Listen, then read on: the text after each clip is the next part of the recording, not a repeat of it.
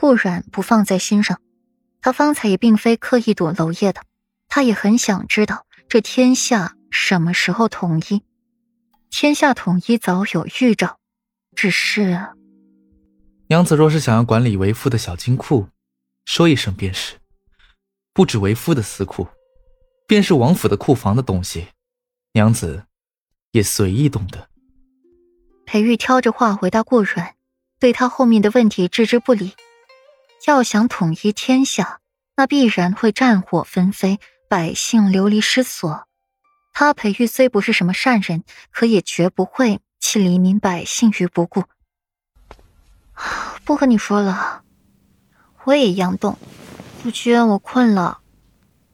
顾阮打打哈欠，太晚了，他现在可是乖得紧呢，早睡早起，自律极好。现在头一次那么晚还没睡，精力是真的跟不上了。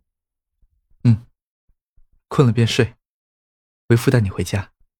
裴玉轻轻的应一声，声音极小，怕扰了他休息。回皇宫的路上，沈央陪着皇帝一路嬉笑，一时尊卑不顾的将武皇后与沈妃远远的甩在了身后。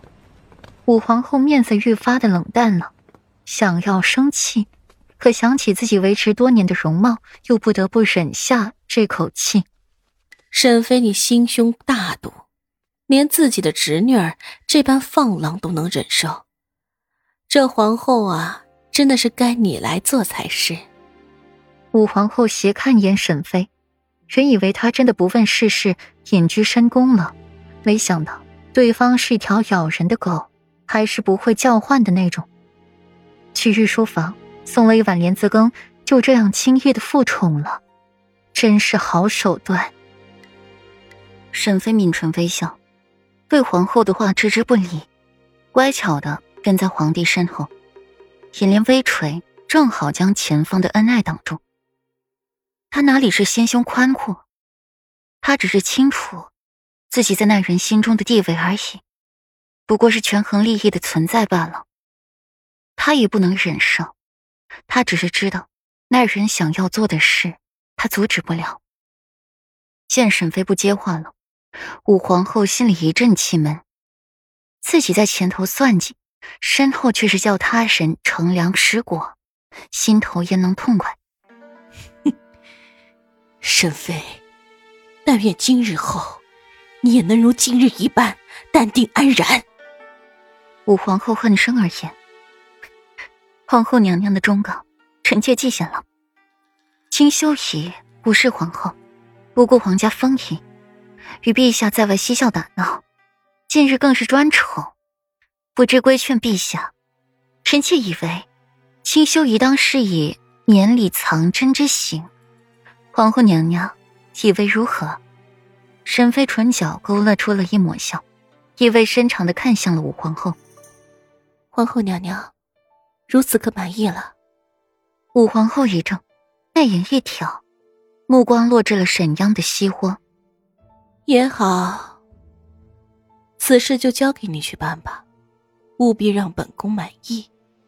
郭之良彻底成仇的机会，他可不能放过。臣妾遵旨。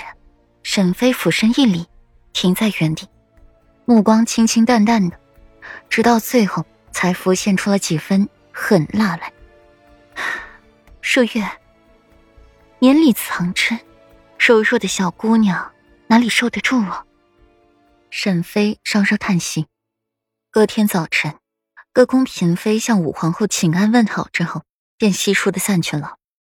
沈央却是跟随着沈妃去了他的钟粹宫，宫殿布置的清幽雅致，不显富丽，倒是多了几分人烟气息，都是一些不起眼的小物件，于沈妃而言却是珍宝。沈央眉一挑，这是沈妃在沈侯府的闺房。沈妃娘娘，不知您唤嫔妾来，所谓何事？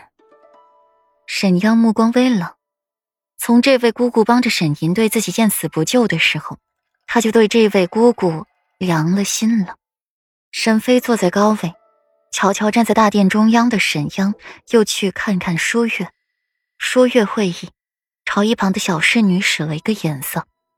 那小侍女便拿着一个蒲团，送到沈央的面前放下。沈飞这才懒洋洋的开口，一字一句的诉说着沈央的罪行。今日便罚你跪满半个时辰，若你今后再犯，便是一个时辰。清秀爷，明白了吗？沈飞目光冰冷，直射进了沈央的心房。